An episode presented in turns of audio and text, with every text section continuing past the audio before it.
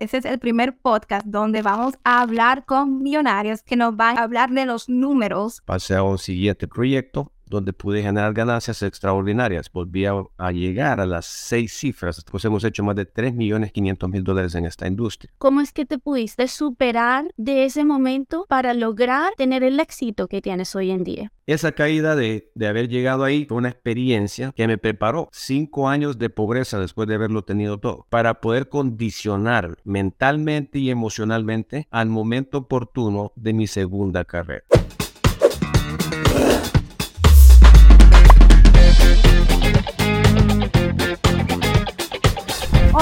Feliz semana. Espero que tengas un bendecido día. Y aquí tu amiga Masi Pecido trayéndote otro episodio de este tu podcast favorito, Emprendiendo en Redes. Yo estoy acompañada no de uno, sino de dos queridos amigos míos especiales, top leaders en network marketing. Pero mi querida amiga Carolina Cummins nos va a ayudar a entrevistar a nuestro invitado de honor, Fernando Ramírez, quien es un top earner y ha creado por ello su propia compañía en Power and Diversity. Vamos a conocer, este es el primer episodio donde vamos a hablar, a tratar con un canario de el network marketing. Así que les doy la bienvenida a los dos. Carolina, ¿cómo están? Muy bien, gracias Mansi por, por la invitación y bueno, feliz y para mí es un honor aquí con ustedes y poder tener este espacio tan importante y enriquecedor con este gran emprendedor que es un gran testimonio y viene a traernos todo su conocimiento y experiencia para nosotros también poder aprender de él y traerle esta maravillosa información a muchas personas en el mundo. Bienvenido Fernando y para mí es un gusto poder estar hoy contigo.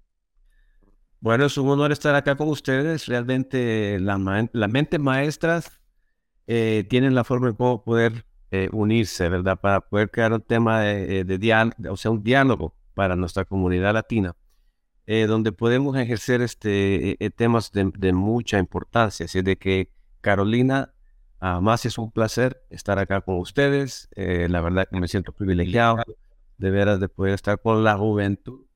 bueno, me siento también que no le pongamos el éxito, no, pero sí este, hemos disfrutado 23 años de formar parte de esta increíble industria mercado de red. Amén. Gracias por estar aquí, Fernando. Y bueno, la primera pregunta, Fernando, como ya sabes, ese es el primer podcast donde vamos a hablar con millonarios que nos van a, hablar de los números de ellos. Y eh, estoy muy agradecida contigo por ser el primero que ha dicho que sí a este, a este eh, formato de este podcast. Y bueno, este, quería preguntarte, ¿cuál ha sido la cifra top que tú has tenido en la, pongamos el año pasado para comenzar? Bueno, vamos a hablar un poquito de lo que es este, los, los, la trayectoria de 23 años, ¿verdad? Que son los ingresos que uno puede generar trabajando cómodamente del hogar. Eh, la verdad que para mí voy a hablar de diferentes etapas y luego voy a concretar la pregunta que me está haciendo Masi. Eh, yo he estado en esta industria por 23 años a la edad de 29 años pude romper mis primeros 100 mil dólares por año con una previa compañía. Ok, luego eh, en la trayectoria de ese tiempo, de esos 10 años que trabajé con ellos, cerré, ¿verdad? Con 250 mil dólares ese año. Por situaciones que me pusieron eh, en, situaciones muy eh, difíciles, digamos, ¿verdad? En decisiones que se tomaron con el dinero, porque no es cuánto uno gana, sino que es lo que uno hace con lo que uno gana. Me pusieron en momentos más oportunos. Tomé una pausa, pasé a un siguiente proyecto donde pude generar ganancias extraordinarias. Volví a, llegar a las seis cifras, estamos hablando 100 mil dólares y más, con esa compañía en cosa de cinco años de estar con ese proyecto. El año pasado fue mi mejor año basado a lo que había pasado por lo de la pandemia. Así de que el año pasado pudimos romper la barrera de un año de ingresos de 575 mil dólares. Eh, la verdad que para mí ha sido un privilegio poder representar esta industria. Eh, si ponemos las cifras, pues en, totalidad, pues hemos hecho más de 3.500.000 dólares en esta industria. Y nos ha pagado pues eh, de una forma muy cómoda desde el lugar donde nos ha dado la oportunidad de poder tener otros medios de, de fuentes de ingresos a través de inversiones. Wow. ¿Qué te parece a ti, Carolina? Se dice fácil, medio millón de dólares en un año. Esto es, ah, yo lo he logrado, lo quiero lograr y por eso es que estamos aquí entrevistándote, Fernando. Es, es impresionante la, la trayectoria y los resultados que has generado, Fernando. Es admirable y es un gran testimonio. Y por eso yo te quiero preguntar hoy, porque tengo entendido que, y como inversionista, como empresario, em, pues siempre hay esos retos por los que hay que pasar para llegar a ese gran éxito que logras tener hoy en día. En el 2004, tú llegaste a perderlo todo. ¿Cómo es que te pudiste superar de ese momento para lograr tener el éxito que tienes hoy en día? Bueno, para mí el 2004, eh, o sea, cuando uno recibe enormes cantidades de dinero y realmente yo, por falta de lo que es el entender el dinero, hay veces nosotros hacemos dinero para querer impresionar gente que ni nos cae bien, ¿verdad? Simplemente por impresionarlos. Entonces, entre más ganábamos, más gastábamos, más ganábamos, más gastábamos. Al punto de que llegó a, mi hogar previo al, al, divorcio. O sea, yo pasé por un divorcio a la edad de 35 años, fue un golpe tan duro, porque pasé el golpe económico de la caída, de la, de la carencia, de decir, wow, esto es lo que gano, pero ¿dónde está a fin de año lo que yo estoy ganando? Estaba quedando en manos del IRS, estaba quedando aquí, estaba quedando allá. Teníamos gastos de oficina. Entonces eso nos llevó a un desafío donde los, en las conversaciones del lugar ya no eran conversaciones constructivas, sino que eran destructivas, con cuatro hijos mirando todo el escenario, ¿no? Esa caída de, de haber llegado ahí fue una experiencia que me preparó cinco años de pobreza después de haberlo tenido todo para poder condicionar mentalmente y emocionalmente al momento oportuno de mi segunda carrera. Eso me preparó a mirar completamente diferente el dinero. El dinero es un amigo, no un enemigo. Entonces, cuando yo entendí eso, dije yo, entre más yo pueda hacer amistad con el dinero, más puedo retener. Y esa fue mi segunda experiencia. Cinco años de carencia me dieron la oportunidad de poder restablecerme crediticiamente y financieramente. Y la verdad es que fue un logro para mí de una oración correspondida a Dios, decirle, Padre, esta vez me das una segunda oportunidad, voy, voy, para adelante con todo. Y esa fue la, el arranque de la caída a una nueva experiencia. Este, te tomó cinco años, viste, ¿verdad? Volver a levantarte después de la caída. Sí. ¿Cómo, eh, qué te dio fuerza para volver a levantarte? Mis hijos, mi palabra, el ser una persona responsable, ¿verdad? Porque yo me convertí en papá a la edad de 18 años y para mí, pues eso, yo asumí una gran responsabilidad eh, con, con este, mis hijos. Entonces, cuando yo caí, dije yo, ¿qué puedo hacer o qué me puede pagar? Porque yo no fui ni graduado de high school, con eso les digo todo y no tengo vergüenza de decirlo. Pero digo, ¿qué puedo volver a hacer para volver a reintegrarme en algo que me pague las cifras que esta industria me paga? No encontré nada en esos cinco años. Yo quise ejercer una carrera independientemente. Me certifiqué para ser un entrenador de, ejercicios, ¿verdad? Dietas y todo eso. No me funcionó porque no encajaba con el tema de lo que tiene que ver mercadeo en red. Y luego quise tratar otros medios de cómo poder ejercer ventas. Me convertí en mejor vendedor, pero tampoco ganaba lo suficiente. Y me di cuenta de algo bien importante que yo aprendí. Es es, preferible depender el 1% de 100 personas en lugar, en lugar del 100% de uno solo. Entonces digo, cuando trabajo en equipo puedo ganar bastante, pero cuando trabajo yo solo hay muchas limitaciones. Eh, eso me hizo volver a reubicarme, a volver a encontrar mi por qué. Para mí fue como una continuidad a donde yo había quedado. Mucha gente eh, pensó de que yo no iba a volver a tener éxitos. Me dijeron de la compañía previa, tú no vas a ser exitoso nuevamente. ¿Por qué? Porque si no estás con esta compañía, es imposible que vayas a tener éxito en otro lado. Entonces yo ese desafío también lo tomé bien, a pecho.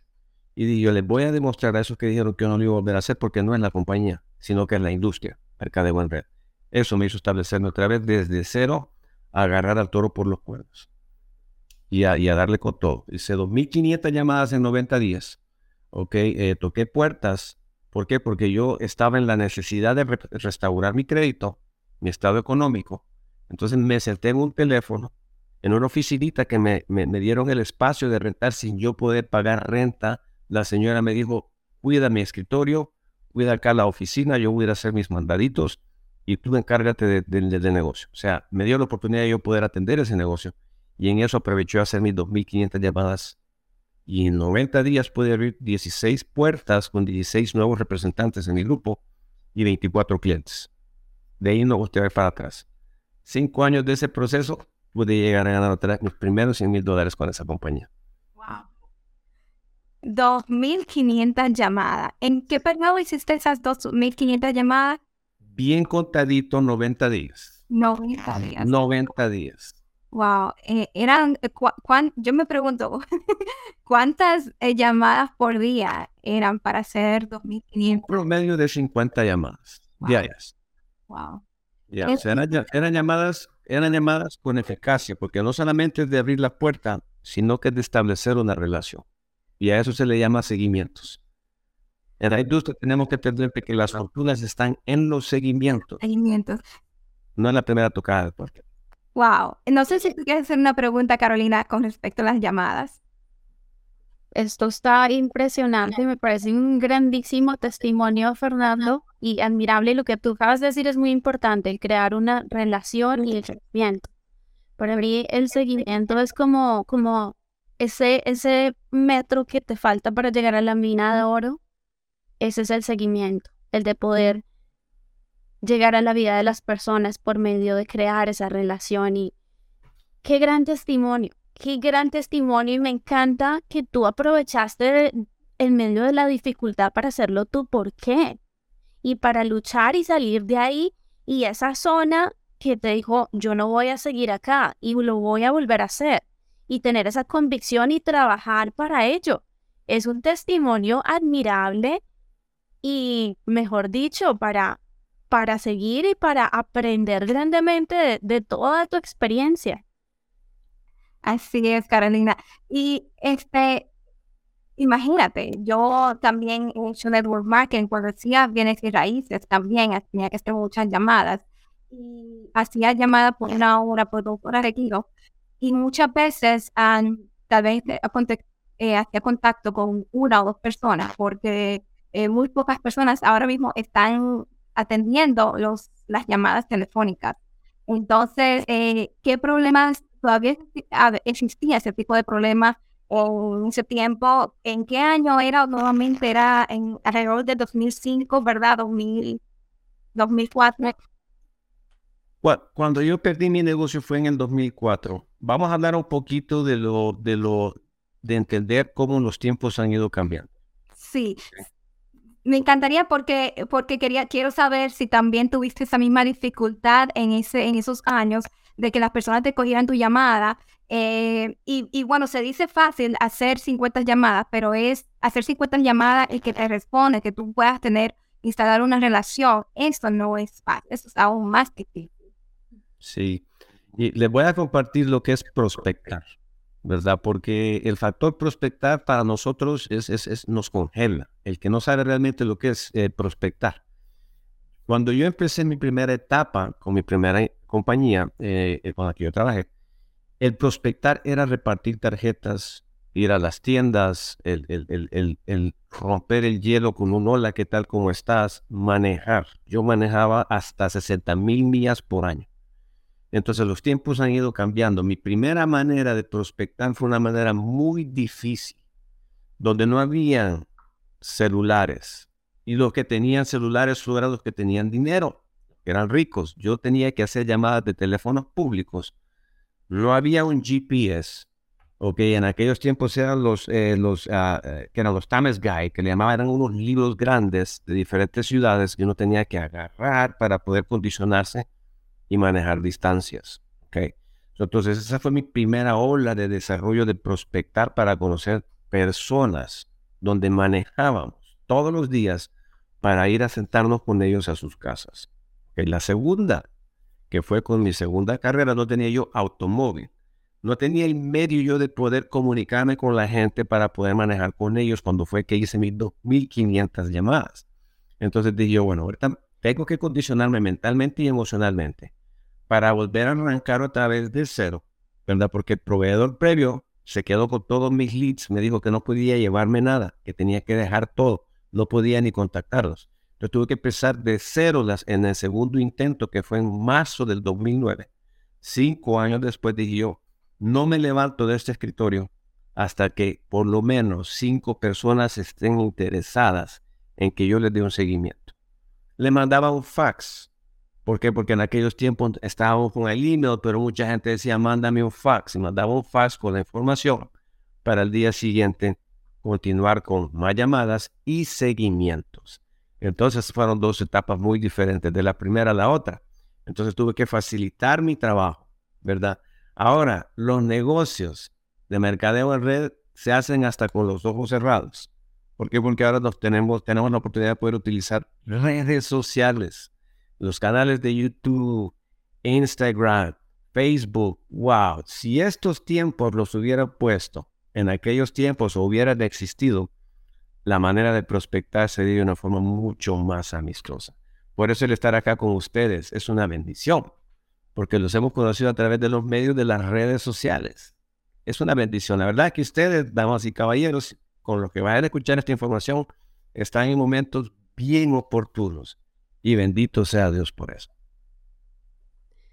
Gracias, gracias Fernando por compartirnos. Es, decir, que lo que le estás diciendo a las personas, si tú lo lograste en esos tiempos en donde no había esa globalización, no hay excusas hoy en día para no lograrlo.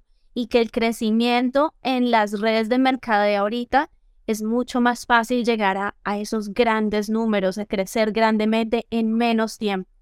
Y tú eres el, el vivo ejemplo y la experiencia en estos grandes resultados. Sí, definitivamente estoy bien agradecido, Carolina. En, primero, antes que nada, conocerles a ustedes, Carolina, Masi.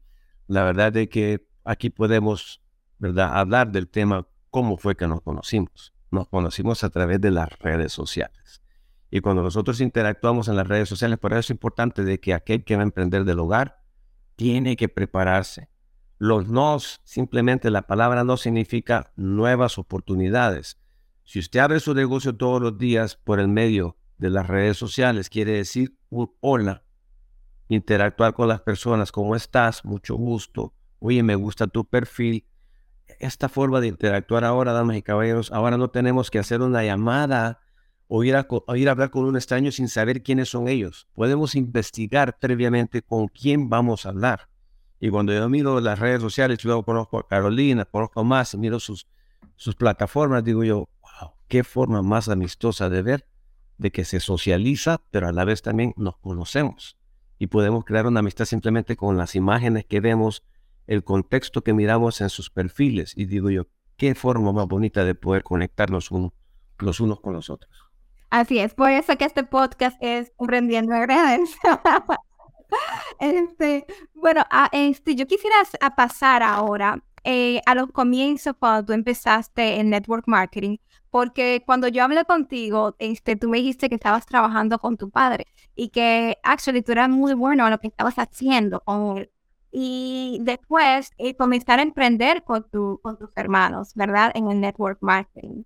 Entonces, uh, cuéntame, ¿cuáles fueron esos valores que tú cogiste cuando dejaste con tu padre y, lo y los llevaste al, al network marketing? Bueno, eh, yo empecé la carrera de papá a los 18 años. Entonces mi papá no tuvo otra alternativa más que eh, decirme, hijo, mira, la verdad que te portaste mal. No hiciste lo que se te enseñó. Pues mi papá un hombre muy disciplinado. Mi madre una madre bellísima. Yo originalmente soy de Salvador, creo que lo dije al principio del podcast. Pero este, el llegar yo a un sitio muy inoportuno de qué hago con mi vida, Ahora ya tengo una criatura que está por llegar y, ¿verdad? Yo me, convierto en papá. Entonces mi padre me dio la oportunidad de poder trabajar con él por siete años. Lo que él me enseñó y me inculcó fueron las disciplinas. Eh, yo hacía trabajos extras para poder tener lo suficiente y poder mantener a mi familia. Entonces, esos, esos, eso de los, de los 17, 18 años de edad, los 24, para mí fue la mejor escuela de poder apreciar el, el dinero y el esfuerzo. Eh, trabajé 72 horas semanales. Entonces yo trabajaba demasiadas horas por muy poco dinero. Y andaba yo en la búsqueda de poder ver qué más yo podía hacer. Así de que eh, con la mamá de mis hijos pintábamos apartamentos los fines de semana, hacíamos esto, hacíamos lo otro por muy poco dinero, demasiado esfuerzo. Entonces, mis padres, eh, mi madre me llamó una vez y me dijo, tus hermanos, y tenía un hermano que era mi hermano mayor, tenía tres años de no verlo a mi otro hermano pues lo miraba frecuentemente. Y este hermano mayor había empezado un negocio. Y mi madre me dijo, ten cuidado, son esos negocios de esas tal redes, de esas eh, rueditas que se hacen y luego llegan a tu casa y te presentan la información. Entonces, este, me dice mucho cuidado. Mis hermanos, gracias a Dios que no se dieron por vencido. Me dieron seguimiento cuatro veces, por eso digo, la fortuna está en los seguimientos. Los primeros tres fueron rechazos, hasta el último que mi hermano me dijo, mira, ya tenemos años de no verte, hermanito, ¿ok? Y yo sé de que estamos de necios para poder verte y hablar de negocios, pero a la vez también hablemos de la familia. ¿verdad? Son tres años que no me he visto, dice mi hermano mayor, pero el otro hermano, pues, interviene en la decisión. Me dijo, escucha, la verdad que está interesante lo que tiene que demostrar. Historia larga corta. Los dejé llegar. Cuando llegaron, uh, este, yo consumí los servicios. Después de consumir los servicios, pensé de que ahí iba a parar todo. ¿ok? Y yo estaba tomando un curso, una clase para poder certificarme sacar una licencia Journeyman's License para ser un plomero profesionalmente. Entonces, un martes, que eran los días de clase, me invitan a una reunión.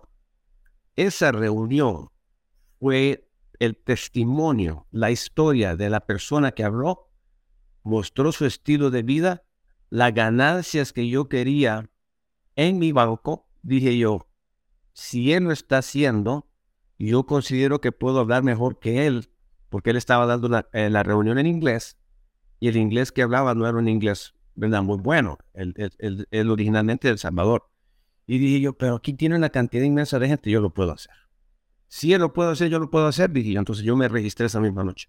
Y ahí fue donde cambió mi vida para siempre. Me enamoré, me casé, me apasioné por la industria del mercadeo, porque este caballero, su testimonio, él manejaba una, una truck, un pickup truck eh, la esposa trabajaba este, como secretaria y hablaban de lo poco que ganaban para poder sacar a la familia adelante y cuánto la industria les había pagado su tercer año. Su tercer año la industria les había pagado 237 mil dólares.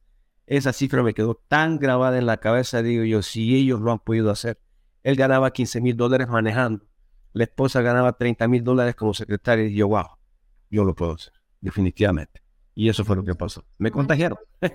Maravilloso, Fernando, maravilloso porque tú tuviste la visión clara desde el día que, que los viste a ellos y lo que tú dijiste, el seguimiento que tuvieron que hacer contigo, no les dijiste que sí la primera vez.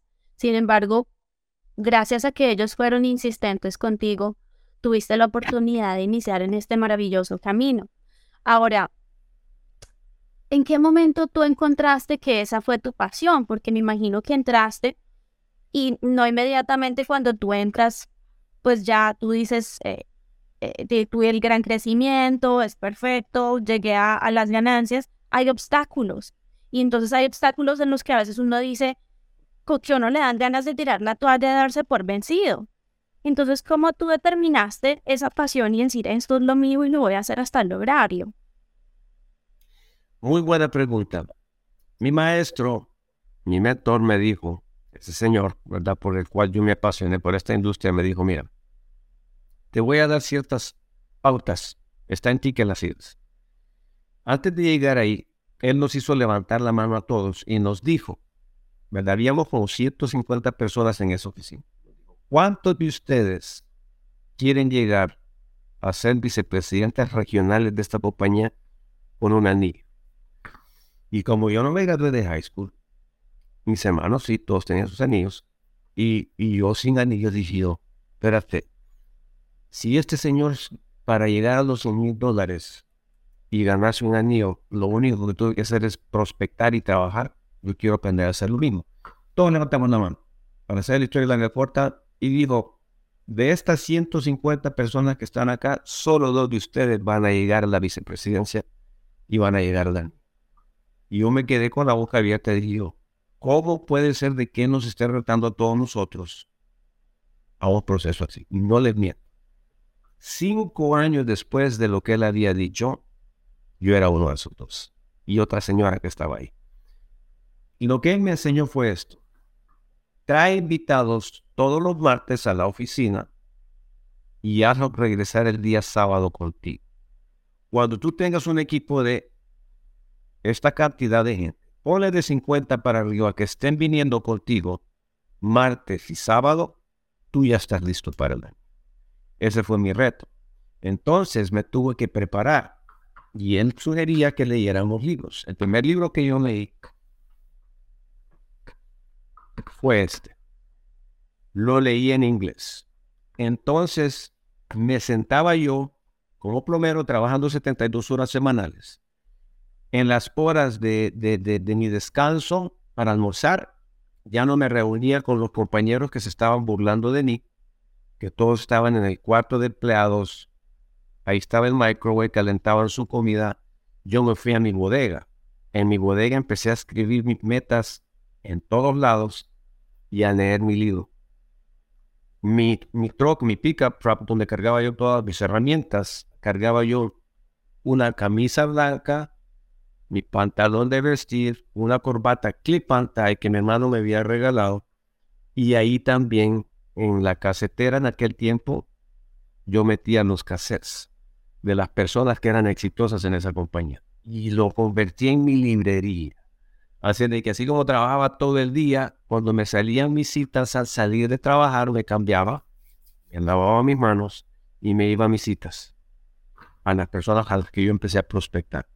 Fue algo muy difícil. ¿Por qué? Porque llegaron sin aquel tiempo sin saber, sin el razonamiento de por qué yo iba a prospectar, cómo yo podía convencer a otra persona, no entendía de qué era el establecer una relación. Y mi desesperación, la verdad que me hizo hacer ciertos cambios para poder yo eh, llegar al corazón de las personas, pero eso fue el desarrollo personal. Wow. Entre, a mí me gustaría saber cuánto tiempo te tomó, si te recuerdas, ¿verdad? Eh, hacer esta primera cifra que tú, que tú dirías, eh, bueno, ya yo puedo dejar de trabajar, de hacer X cosa, eh, porque en ese momento estabas trabajando todavía con tu, con tu padre, ¿verdad?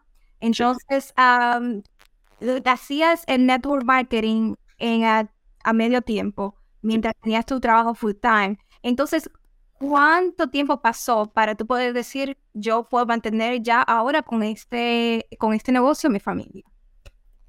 Bien. Si yo trabajo promedio 72 horas en tiempo completo, tenía que buscar la forma de cómo hacer este negocio a tiempo medio.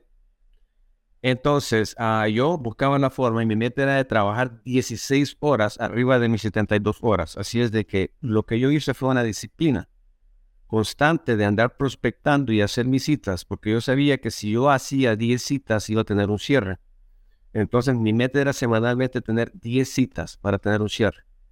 En cosa de, de enero de 1994, cuando yo arranqué, para junio de 1995, yo ganaba 2.500 dólares a tiempo completo haciendo lo que hacía part-time, el negocio, trabajando menos horas, me pagó 3.250 dólares. Ese mes yo dije, no voy, voy a despedir a mi patrón, por más que me duele decirle a mi papá que ya no voy a trabajar con él. Y mi papá me dijo, ten cuidado, vas a soltar esto, recuerda que tiene dos hijos. En aquel tiempo tenía a mi hijo mayor y a mi hija, que le seguía a él. Entonces le dije bueno papá, esto es lo que yo quiero hacer. No tengo otra alternativa, me voy a ir y le entregué las llaves, puse todo a un lado, agarré mi pickup truck y me fui. Ese fue el día, fue en junio de 1995, fue el 16 de junio de 1995. Para mí ese día fue histórico. Fue histórico, la verdad que sí, mira que hasta recuerda el día, no solamente el año. y, y, tú sabes que yo te escucho hablar a ti de tu papá y veo que como que tu voz cambia. Y también cuando escucho que habla de la disciplina, ya lo he dicho varias veces, de que él te enseñó eh, ese, lo que significa la disciplina, el valor de la disciplina. ¿Qué es para ti tu papá? ¿Y qué tan difícil entonces fue para ti decirle, mira papá, yo no quiero ya trabajar contigo? Pues de seguro que tenías sentimientos encontrados. En un lado estabas diciendo, bueno, ya, ya puedo dejar de trabajar este trabajo tiempo completo, dedicarme más tiempo a mi familia, a lo que me gusta hacer. Em, y por el otro lado, pues seguro que estabas eh, con el corazón pedazos, porque pensaba, no sé tú, pero yo quisiera que tú me dijeras que tú pensabas eh, que estabas haciendo tu papá, ¿verdad? Cuando decidiste dejar de trabajar con él. Sí, mi papá, él quería que él y yo, el sueño de él era de que yo sacara mi licencia de plomero, Journeyman's License le llaman, él ya tenía esa licencia, tenía la licencia de construcción. Él quería que nos independizáramos. Eventualmente quería comprar Benz, quería comprar esto, hacer lo otro. Entonces él tenía un sueño conmigo. Mi papá ha sido una persona muy disciplinada. Desde niño, este, nosotros allá recordamos la disciplina de este hombre, muy estricto, pero muy fuerte de carácter. Entonces, este, con él siempre teníamos esos choques, ¿verdad? De que no había algo que yo sintiera eh, el, el, ser compatible para ser compañeros de trabajo por su disciplina. Yo no lo entendía. Un joven no entiende porque uno está distraído.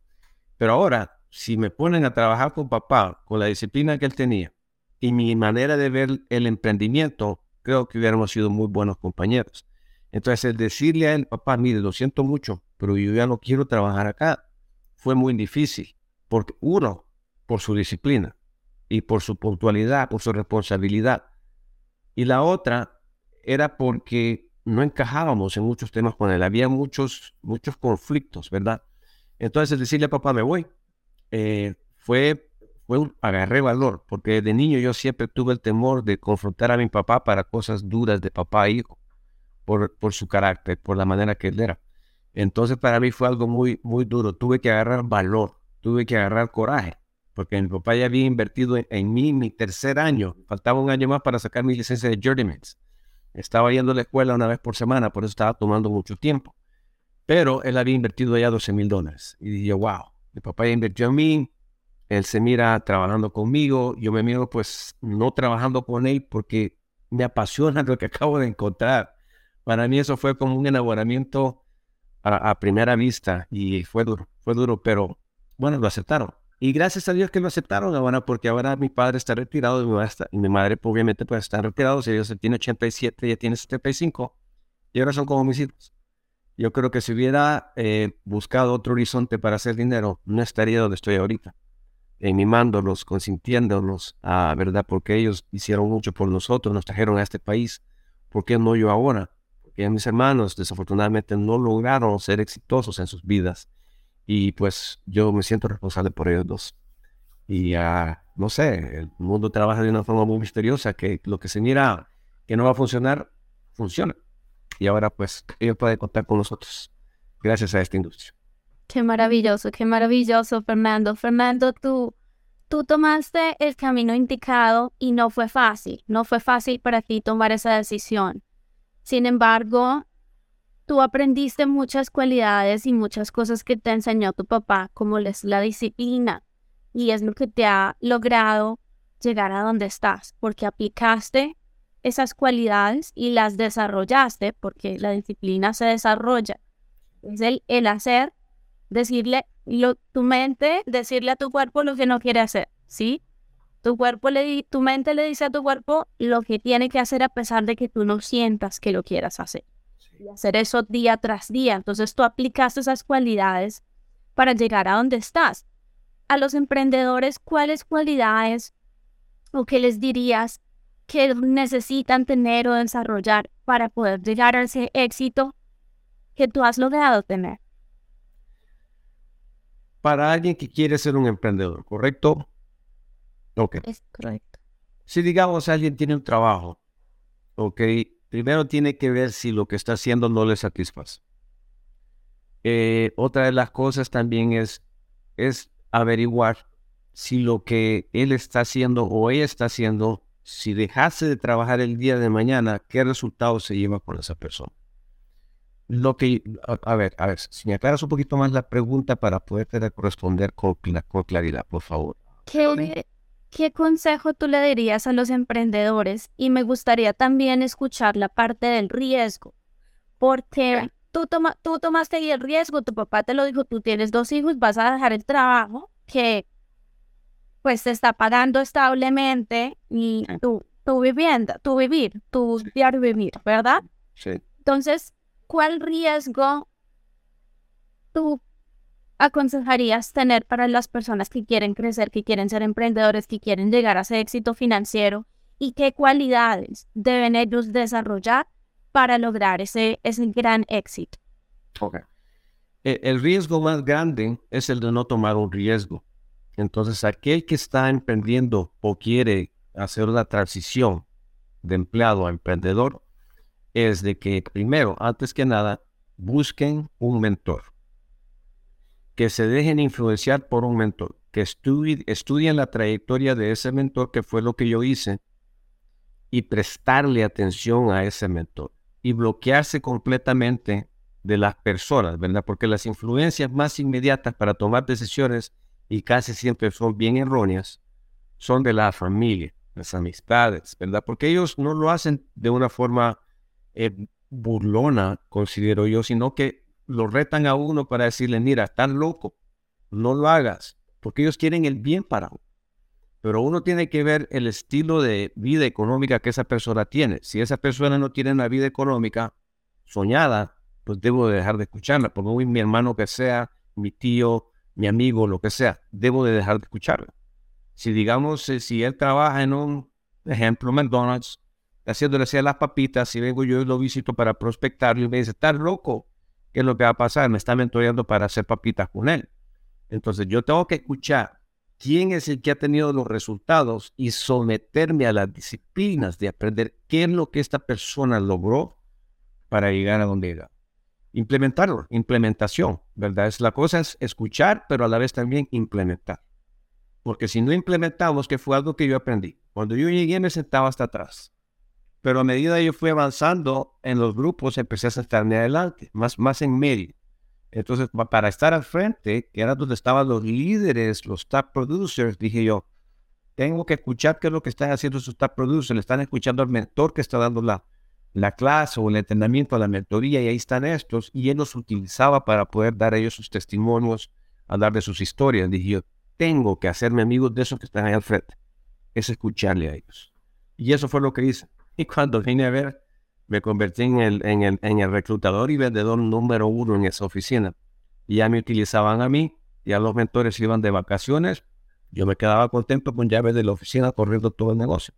Pero eso fue lo que hice, escucharlos a ellos y mi cheque crecer. Excelente. Y bueno, este, por tu disciplina, yo sé que tú no tienes miedo a, a empezar desde cero. Este, estuvimos hablando eh, los otros días eh, para conocer tu profundidad para la entrevista. Y dijiste que recientemente has tenido una, una des- destrucción en tu, en tu vida en cuanto al network marketing, en cuanto a tu carrera, ¿verdad? Entonces, eh, yo quisiera que tú nos hables un poquito de esa destrucción. Eh, dinos un poquito qué te llevó a qué pasó, ¿verdad? Porque ya tuviste, eh, cuáles fueron las pérdidas financieras que tuviste y cómo te has podido recuperar y estar trabajando después de esa, digamos, de distinción, ¿no? Ah, perdón. El, después el- ese comienzo. el desafío, el desafío de haber este, pausado Sí. una trayectoria de 13 años. Ok. Bueno. Eh, el año pasado fue el mejor año, ¿no? Eh, en ingresos. O sea, yo estaba ganando muy buen dinero con esa compañía desde el año 2012. Desde que todo lo que yo ganaba ya no era una avaricia de ver cómo lo gastaba, porque no quería impresionar a nadie. A mí no me importa impresionar a nadie. Disculpe que me exprese de esa manera. Pero yo ahora, si tengo 100 dólares, busco la forma de cómo hacerlo 200 dólares o 1000 dólares. Bueno, este desafío, en, eh, en mayo 27 de este año, eh, la compañía la cerraron por completo. Mis entradas semanales, porque ellos pagaban todos los jueves, dejaron de llegar. ¿Por qué? Porque la institución federal de intercambio cerró la compañía.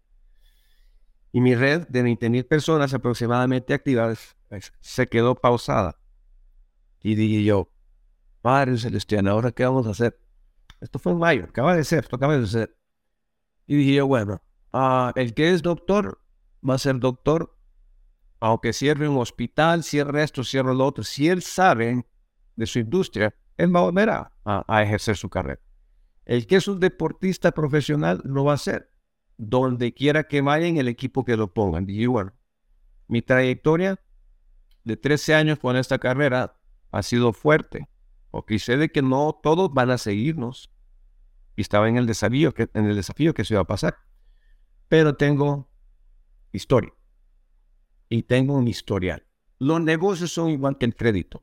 ¿Ok? ¿Por qué lo relaciono con el crédito? Porque yo empecé el mundo de los negocios porque tenía un mal crédito. Y las buenas disciplinas que se implementan en el crédito, si se implementan en los negocios, puede construir una red muy grande. Entonces el prestigio es bien importante, proteger su nombre. Entonces yo he protegido mi nombre, ok, eh, bendito sea Dios porque la integridad y la pureza la he aprendido de mi madre. Mi madre para mí es la mujer más pura que yo he conocido y la verdad es que ella ha sido un modelo para mí como hijo, ¿verdad? Porque es, ella, es cristiana y siempre me ha enseñado proteja su reputación. Ella ha sido mi maestra aparte de mi padre, ¿verdad? Mi padre la disciplina, mi madre las emociones, el amor y lo espiritual. Entonces, esos 13 años de trayectoria los puse a la prueba. Al ponerlos a la prueba, cuando se cayó esto, ya habían desafíos en mi red más grande con unas personas que vinieron como las malas manzanas. Entonces como que Dios ya me estaba tocando la puerta porque ciertas cosas pasaron en mi estructura a nivel corporativo. Y tengo que compartir esto porque es la mera verdad. Entonces cuando yo miré esos desafíos dije yo, ¿qué pasó por acá? Pero los toleré por la lealtad, por mi prestigio. Más sin embargo, hablé con la persona y me dijo, pues déjame llegar a corporativo para ver qué podemos hacer. La semana después, cierran a la compañía. Y le digo a mi esposa actual, bendito sea Dios que también me ha bendecido con una linda esposa. Le digo, ahora ¿qué vamos a hacer? Mira, este es un llamado de Dios. Y ya yo había empezado a buscar a otro proveedor. Que Dios preparó ese proceso de ese golpe.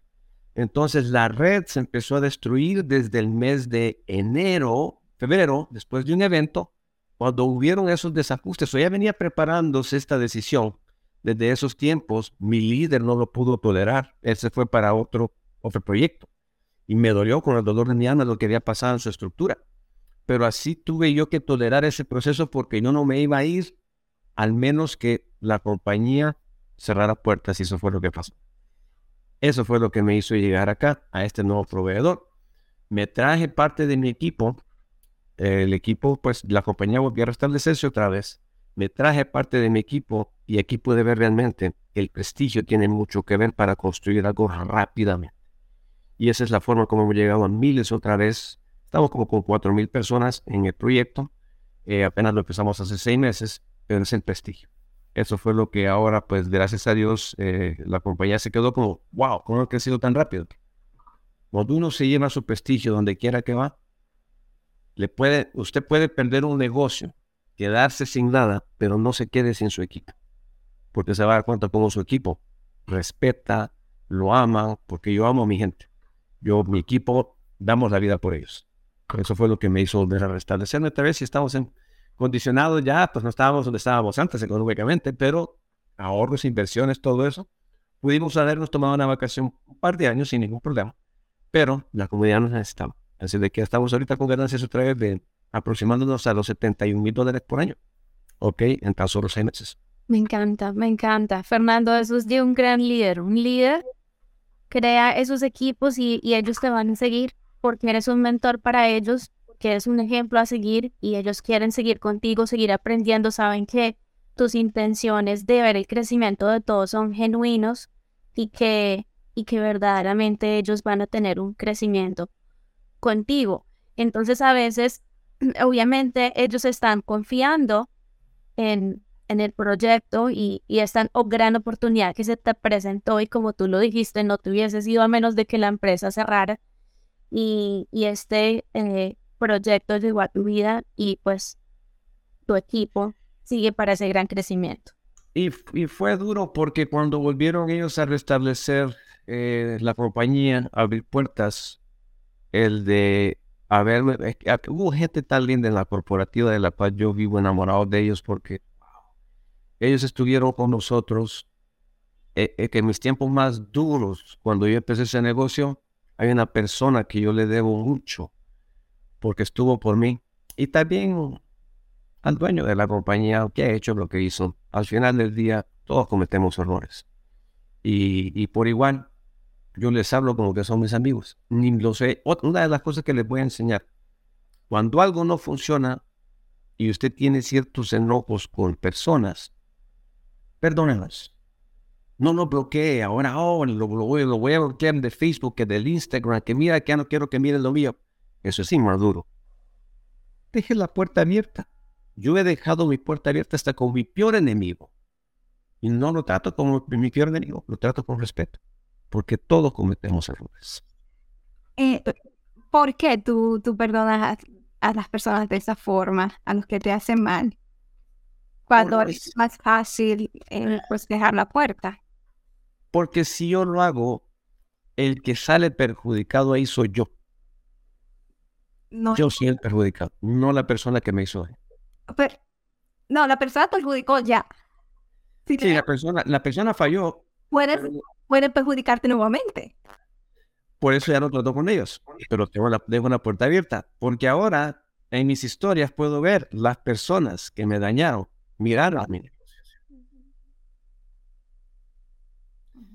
La mejor revancha al éxito es haz el bien. Porque tarde o temprano, el que te más daño te hizo, te va a ver tener éxitos en otro lado. Aún así, cuando pasaste el año pasado de una eh, medio millón de dólares, ahora estás construyendo eh, tu red, ¿verdad? No, no llegado todavía a los 100 dólares, pero es porque tienes ya mesecitos. Pero imagínate que si no hubiese tenido esa, ese desafío, esa destrucción, eh, hubieses estado haciendo la misma cantidad o aún más este año. Más. aún más, exacto. Entonces, aún así, aún así tú decides uh, perdonar a esa persona. Este, entonces, para ti no es, no, no, no fue tan difícil perder esa cantidad de dinero. Estamos hablando de un poquito más de 400 mil dólares, que sí, Sí, no. La suma ingresa. Si no es el dinero, ¿ok? Porque al final del día, uno está en el negocio por hacer dinero, pero no es el dinero. Si alguien me va a traicionar, ¿ok? Y, y, y, y y, lo, y fue una persona que realmente yo he respetado como un maestro, como mi mentor. Y me va a traicionar de esa manera. Yo no puedo regresar a trabajar con esa persona. ¿Por qué? Porque puede pasar otra vez. Entonces mejor opté iniciar de la nada para volver a darme la oportunidad con alguien que yo me siento confiable de trabajar. Es como las relaciones, ¿verdad? Si alguien pues lo traiciona uno, dos cosas pueden pasar o lo perdono o simplemente me pauso un tiempo, me doy en espacio y si Dios me bendice con otra oportunidad, bendito sea Dios, ¿verdad? Pero eso es lo que, lo que no, me ha, no me ha dado, o sea, yo no he podido regresar y no voy a regresar a un proyecto donde una vez me lo hicieron. Pero no quiere decir de que por eso yo voy a ser enemigo de las personas. Voy a conservar yo mis puertas abiertas porque yo no le debo nada a nadie. Y mientras eso se mantenga así, yo no dejo que eso me, me, influya en cómo yo me voy a sentir con las personas que me han dañado. Le mandé un saludo para el día de Thanksgiving. Sí, pues sencillo. wow, qué experiencia, ¿verdad, Carolina? Sí. Antes hubiera sido diferente. Yo como joven tal vez hubiera tomado otras decisiones, pero ahora de, demuestras esa, esa gran madurez que que, tienes con toda la experiencia, porque tú lo has dicho, bueno, unas personas llegan a la vida de uno con un objetivo y no están para quedarse toda la vida. Y es mejor trabajar con personas honorables que tengan esa misma visión y, esa, y esos valores a seguir trabajando de pronto con personas que, que no vibramos en la misma energía, ¿sí?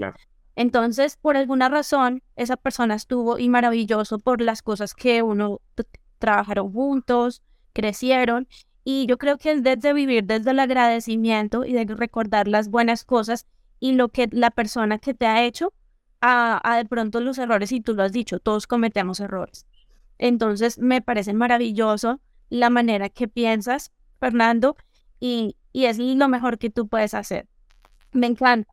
Ahora, tú dijiste algo interesante y es el dinero no, no es todo. Y, y en verdad, así es. Obviamente estamos eh, como emprendedores para hacer dinero, para la prosperidad, no solamente para nosotros, sino para todas las personas que están creciendo con nosotros.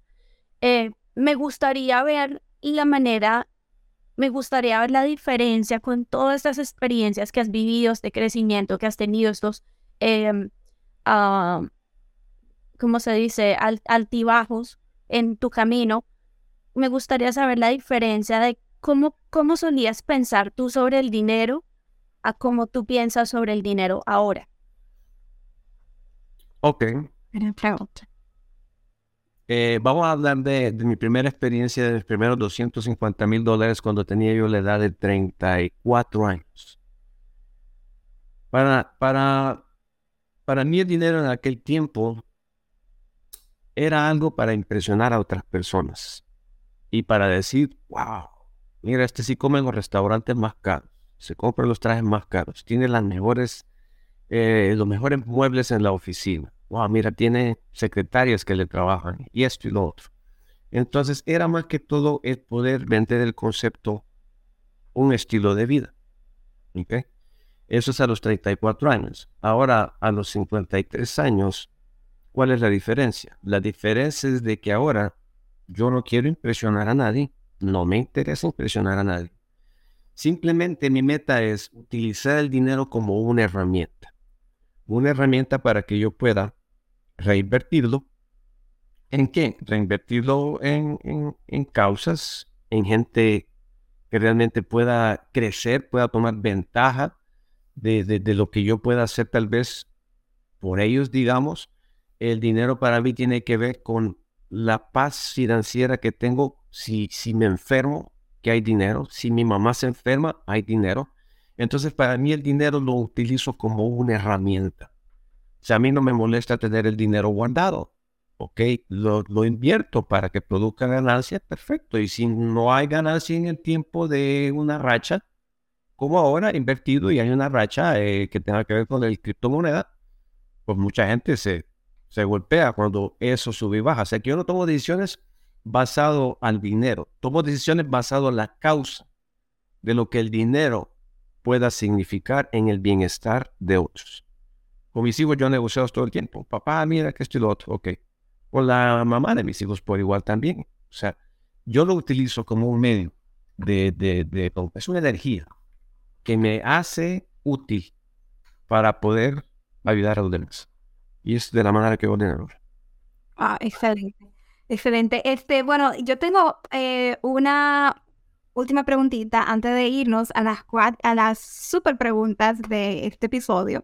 Eh, la pregunta que quiero hacerte es, em,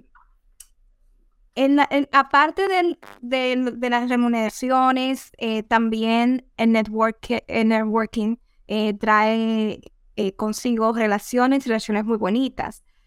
¿Cuáles son esas relaciones que el networking le ha dado acceso a tener y que tú, pues, verdad, piensa que si no hubiese sido por el network marketing, no hubiese podido conocer a estas eh, personas.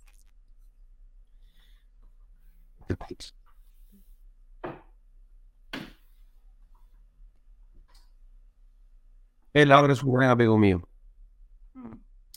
Cuando yo, este, o sea, cuando el negocio cerró puertas, tuve que ir a buscar eh, por recursos muy sabios.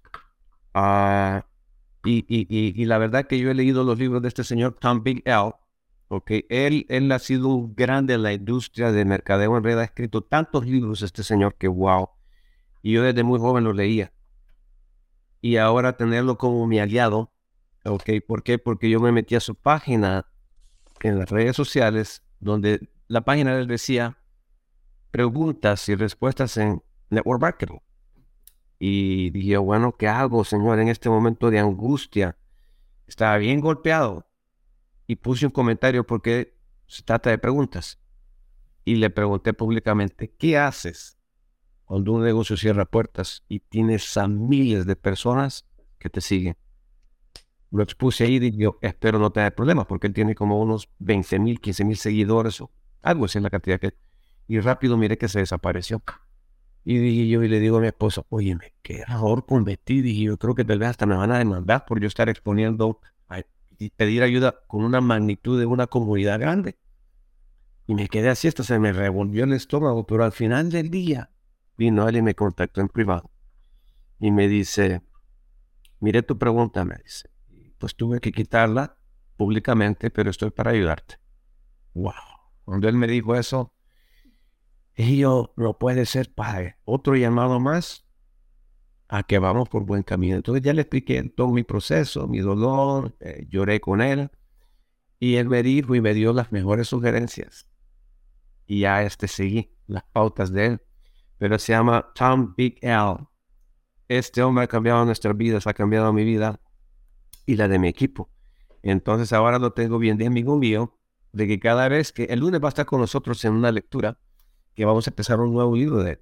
Y él siempre nos rompe el hielo eh, con los libros que vamos a, a, leer con nuestros equipos de trabajo. Porque él me dijo, construye otra vez la red, me dijo, y llévala entre 30 y 50 personas, invítame cuando vayas a leer uno de mis libros. Ahí voy a estar. Y no me ha fallado.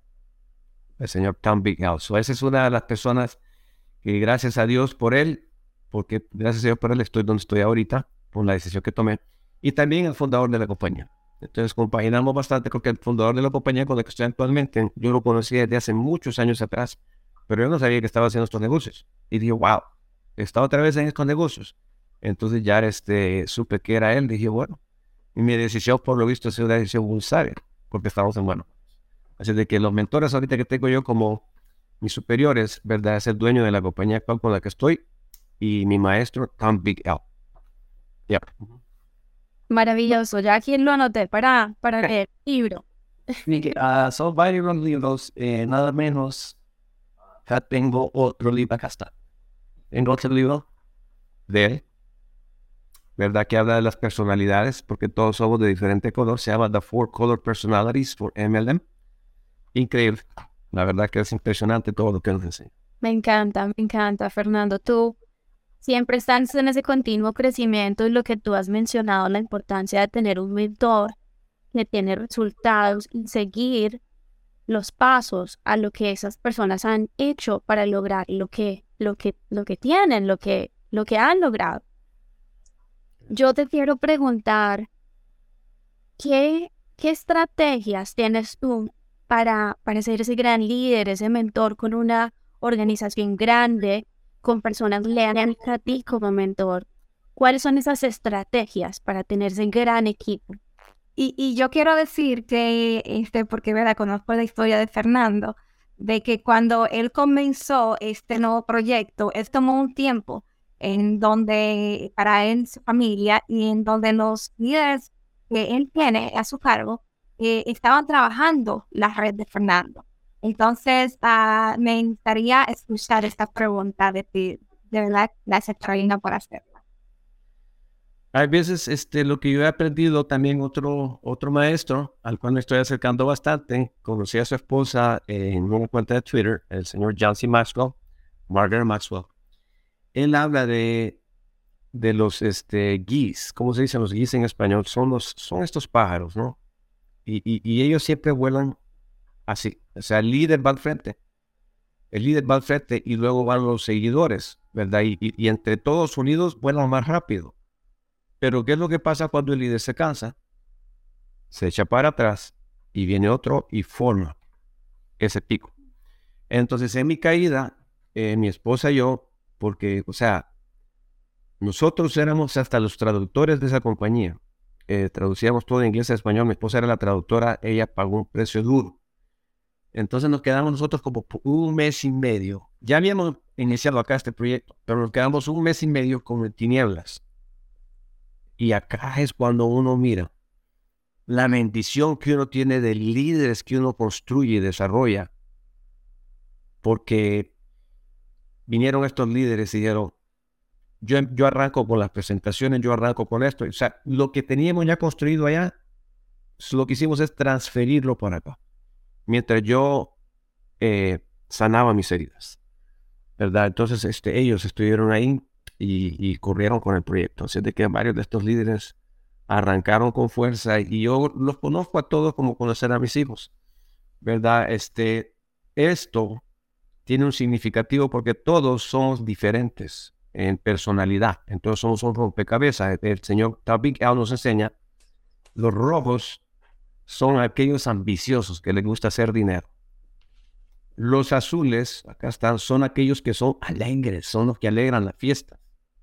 Los verdes son los analíticos y los amarillos son los que eh, dan el amor, hacen la unión, se preocupan por todos. Entonces, cuando uno sabe identificar esas personalidades, lo que hace uno es unirlas y es lo que yo he hecho con mis equipos. Entonces, yo, yo, yo los conozco a todos ellos. Sé quiénes son, sé cómo piensan, sé cómo se sienten. Si es un amarillo, sé si es un verde, si es un azul o un rojo. Entonces, este, yo desarrollo esos talentos en ellos. No quiero transformarlos a que se conviertan de otro color de su energía, sino que simplemente es ver cómo sacar lo mejor de cada uno. Y es lo que pude ver en este desafío, verlos a todos brillar wow, la verdad que un sueño convertido en una realidad. Y yo creo que este, más usted ha visitado un poquito nuestras lecturas y todo eso para conocer Sí, es muy linda, es muy linda y es muy bonito ver cómo tus líderes hablan de ti y es impresionante. No solamente uno, sino son varios que hablan hermosamente de ti eh, cuando hacen las presentaciones, cuando hacen los estudios de, de los libros, en las mañanas, entonces me emociona muchísimo. Em, yo te, yo, perdona por el tiempo, este, eh, yo quiero hacerte dos preguntas de lo que dijiste, eh, porque dijiste que tú ah, trabajas con los líderes para sacar lo mejor de ellos. Primeramente, eh, ¿cómo tú lo haces? ¿Cómo, em, cómo, tú, ¿Cómo tú lo haces? ¿Cómo tú lo conoces? ¿Cómo tú sabes el tipo de colores que ellos son? Y segundo, cómo tú haces que ellos, si ya no tienen, eh, no maximizan su potencial, pues lo maximicen contigo en tu red. Nosotros tenemos una agenda ah, por la cual es una agenda amistosa a, todas las personas. Es, es, una agenda amistosa a los que están a tiempo completo, muy amistosa, y amistosa a los que están a tiempo medio. Entonces, de la manera que yo puedo identificar eh, los diferentes colores que yo tengo de mis líderes es reconocer las razones por las cuales hacen el negocio, ¿verdad? Eh, por ejemplo, tengo una líder roja, que es la más dura, es la más grande de mi red, este, ya se llama Ana Rodríguez. Ella fue la que me, me dio el último empujoncito de toque de gracia para que nos registráramos con este nuevo proveedor. Con ella, por ejemplo, no le puedo hablar de temas que un amarillo eh, le gusta dar el tema de las emociones, ¿verdad? Oye, ¿cómo vamos a hacer para, para, que, para que la reunión eh, sea exitosa? ¿Qué es lo que voy a hacer? O sea, ¿de qué manera yo puedo contribuir? Que es un amarillo, ¿verdad? ¿Y ¿Cómo puedo ayudar? No, ella dice, mira, esto y esto y esto es lo que vamos a hacer. A ver, ¿qué opinas tú? Entonces, ella, ella me encuentra en medio de una decisión. Entonces, yo sé cómo trabajar con Ana, tanto como sé cómo trabajar con otra líder duda que tenemos fuerte, que es Elisa, color amarillo. E, Elisa se quiere asegurar de que todo corra bien. Entonces ya trato con ella, pero en, sus inicios de sus etapas en la carrera, lo que yo he, identificado de ellos es cuando yo les delego las responsabilidades de agenda, están presentes. Están presentes en todo. Entonces, e, es así como yo voy viendo y aplico la ley de Pareto. La ley de Pareto es es una ley que mueve el número 80-20. Entonces, los equipos no son hechos solamente de líderes. Los equipos tienen, eh, todo equipo tiene cuatro participantes. Los primeros son las personas que pagan para ver al equipo. Los otros son eh, las personas que pagan para ver al equipo. Los otros son aquellos que está, eso, se pagan, pagan para ver a los equipos, los otros son los que celebran a los equipos. Estamos hablando de los que hacen las fiestas de los equipos. Los otros son los que están en la banca sentados listos por si se lastiman aquellos que están jugando para venir a reemplazar a los equipos. Entonces la ley de Pareto dice esto. 80% de mi tiempo va invertido en el 20% de mi equipo. 20% de mi tiempo va invertido en estos otros equipos. Y a todos los queremos. A todos se les damos. Pero la ley de Pareto le ha aplicado, entonces yo me acerco mucho a mis líderes eh, que están con postura, que no tienen excusas, ¿verdad? Porque hay, hay, hay, hay, hay un virus. Y no es el virus del COVID, es el virus de la excusitis. Entonces tenemos que saberles dar medicamento a los que tienen el virus de la excusitis con amor a veces están listos para tomarse la medicina.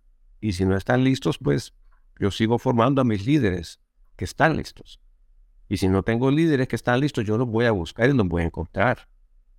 Explico, entonces yo tengo que tener este equipo, que son cuatro. Wow, excelente. Y bueno, pues eh, con esto quisiera preguntarte en tus redes sociales, cuáles son las redes sociales para las personas que están inspiradas por ti, que ser descubierta por ti, pues puedan seguirte. Bueno, mis redes sociales son este, Facebook, es la más fuerte, es la que más utilizo. Luego tengo Instagram. Ah, tengo también Twitter, ah, que estoy empezando a utilizarla fuertemente. Eh, tengo también este LinkedIn y mi canal de YouTube. Así de que me pueden encontrar eh, buscando por Fernando Ramírez Bilingual Entrepreneur. Empowering Diversity. Perfecto. Y Carolina, pues te quisieras tú también compartir tus redes sociales. Claro que sí. Mi, mi, bueno, tengo Instagram, tengo Twitter, tengo Facebook y me pueden encontrar en Instagram como Latin Raya el Piso Caro. Entonces, a mí me pueden encontrar como mentora.masipecino, tanto en TikTok como en Instagram, y yo uso mucho más Instagram, así que este, voy a mandar un DM por allá. También estoy en Facebook como eh, Pecino. Y todas nuestras redes sociales de nosotros tres va a estar en la descripción de este podcast.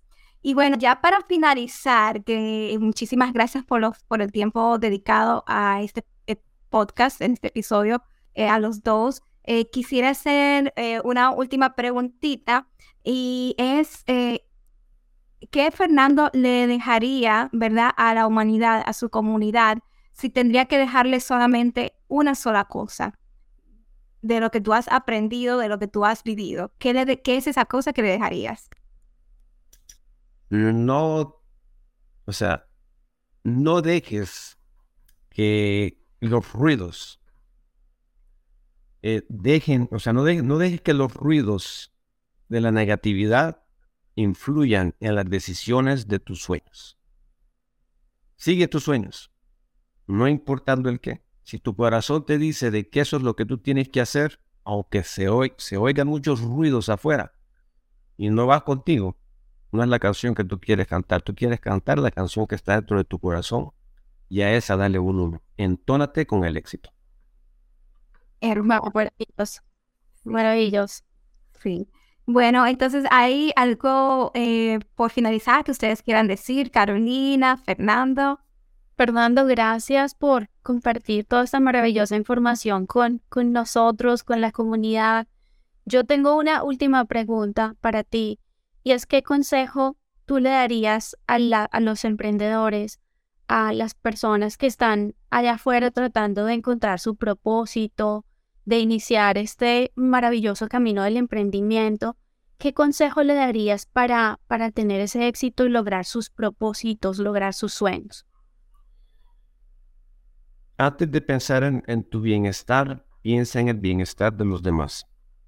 Si el bienestar de los demás complementa a tu bienestar, haz el bien. Haz el bien, no pongas el dinero como el, centro primordial de lo que vas a hacer. Pon la actividad, como lo hace el deportista.